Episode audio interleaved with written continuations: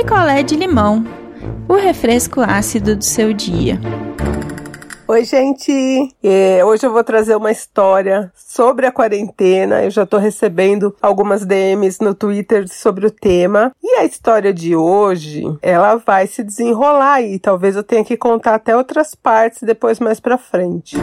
É a história da Marisa. Ela me mandou DM ontem, depois de uma pequena história que eu contei lá no Twitter, que eu vou contar aqui depois, outro dia, que eu ainda tô esperando mais alguma coisa aí, mais um desfecho para contar. E ela me escreveu falando assim, que ela começou a quarentena com o marido na semana passada. Então é ela, o marido e dois filhos e que o celular do marido dela toda hora vibra, ele não deixa que ela veja e toda hora ele quer ir no mercado, toda hora ele quer ir na farmácia, mesmo que não tenha mais nada para comprar, mesmo que não tenha o que fazer na rua, e o cara tá desesperado, querendo sair. Então ela tá desconfiada que o marido deve ter uma amante. Mas eu não sei, eu acho um pouco precipitado, né? De repente o cara só não quer ficar confinado, não sei, não quer passar o tempo todo com ela. Então ela tá querendo saber assim o que que ela pode fazer pra descobrir. Mas aí tem aquele outro lado, gente. Vai descobrir, de repente ela descobre, vai agora. Foi o que eu falei pra ela. Bom, você descobre que ele tem uma amante. O que, que você vai fazer? Você vai botar ele pra fora e ele vai ter para onde ir? Ela falou: não, ele não tem para onde ir. Então, assim, a casa é dos dois. Você vai, é, sei lá, pedir o divórcio agora, na quarentena. Como é que vai ser a logística da coisa mesmo, real? Com as crianças em casa, quer dizer, vocês vão criar uma puta briga. Mas também, por outro lado,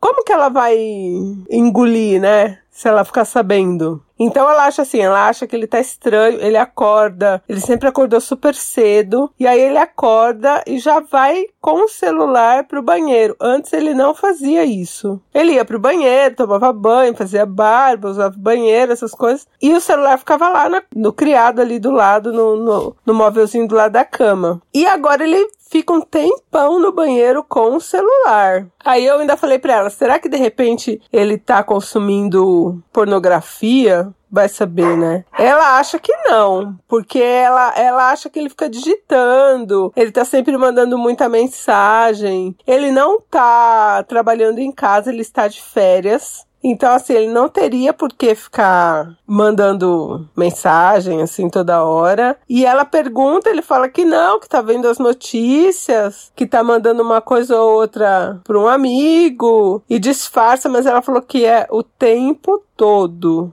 E o que, que ela tá pensando agora? Ela tem um filho de 9 e outro de 10. Então ela falou: bom, se ele sair de novo pro mercado, eu vou pegar o carro e vou atrás dele. Porque as crianças podem ficar aqui uma hora, meia hora, uma hora sozinhas. Enquanto eu vou atrás dele ver se realmente ele vai no mercado, se ele vai encontrar alguém. Eu não sei, gente. Eu sei lá, eu não sei o que eu faria, porque você vai atrás do cara e se você descobre? E aí, você vai fazer um escândalo, vai bater na menina e se ela tá com coronavírus?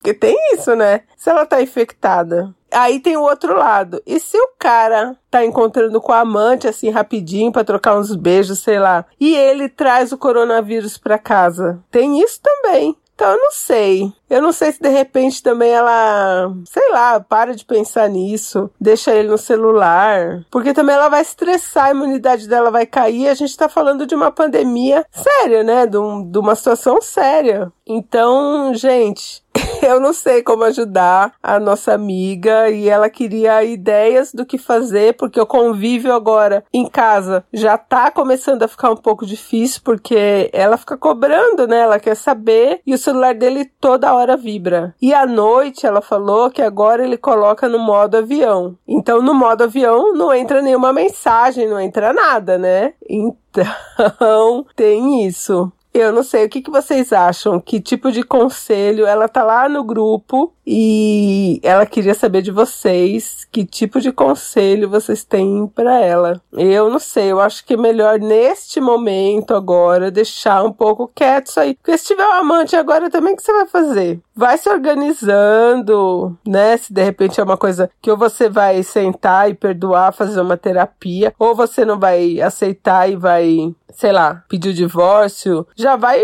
pensando aí nos esquemas do que você vai fazer, mas agora, ação, ação, sair atrás do cara na rua, de repente descobre mesmo e tem uma amante, aí ele já pensou se ele vai fazer a quarentena lá com a amante e você fica em casa sozinha com as crianças, mas também não sei até que ponto você vai aguentar esse cara, né, se realmente tá traindo. E se ele não estiver traindo? E se ele estiver, sei lá, recebendo notificação de salmos?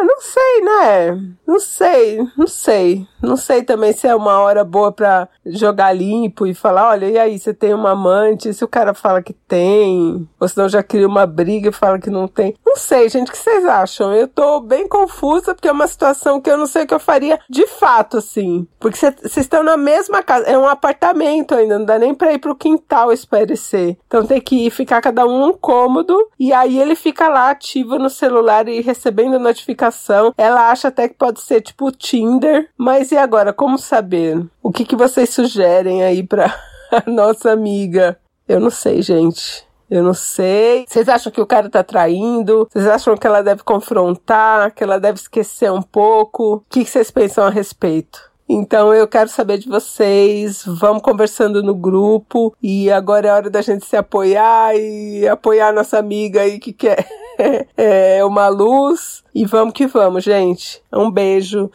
Quer a sua história contada aqui? Escreva para nãoenviabilize.gmail.com Picolé de limão é mais um quadro do canal Não Enviabilize.